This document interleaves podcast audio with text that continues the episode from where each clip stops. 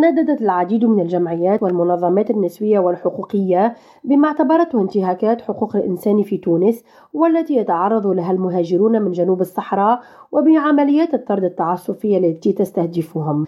ودعت هذه الجمعيات في بيان السلطات التونسية إلى التصدي إلى خطاب الكراهية والتمييز والعنصرية إزاء المهاجرين والتدخل في حالات الطوارئ لضمان كرامة وحقوق المهاجرين والإيقاف الفوري للحملات الأمنية من قبل السلطات التونسية الممنهجة التي تستهدفهم وعائلاتهم وإطلاق سراح جميع الموقوفين. وطالبت الحكومة التونسية كذلك بالامتثال بالتزاماتها بتنفيذ الاتفاقيات الدولية المتعلقة بحقوق العمال المهاجرين وحقوق اللاجئين وكذلك توصيات الاستعراض الدورية الشامل ولجنة العمال المهاجرين. كما شددت المنظمات والجمعيات على ضرورة حماية وضمان حقوق المهاجرين والحفاظ على كرامتهم ووضع حد للاستغلال الذين يتعرضون له في العمل. وتعد تونس وفق ما بينه تقرير للمنتدى التونسي للحقوق الاقتصادية والاجتماعية تحت عنوان التقرير السنوي للهجرة لسنة 2019 على رأس قائمة الدول المصدرة للمهاجرين غير النظاميين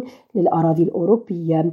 هذا وقد ارتفع عدد المهاجرين غير النظاميين من أصيلي بلدان جنوب الصحراء من الذين اجتازوا الحدود التونسية خلسة وتم القبض عليهم من طرف السلطات التونسية بحوالي أربعة مرات ما بين سنتي 2016 و 2017 نرجس بديرة ريم راديو تونس.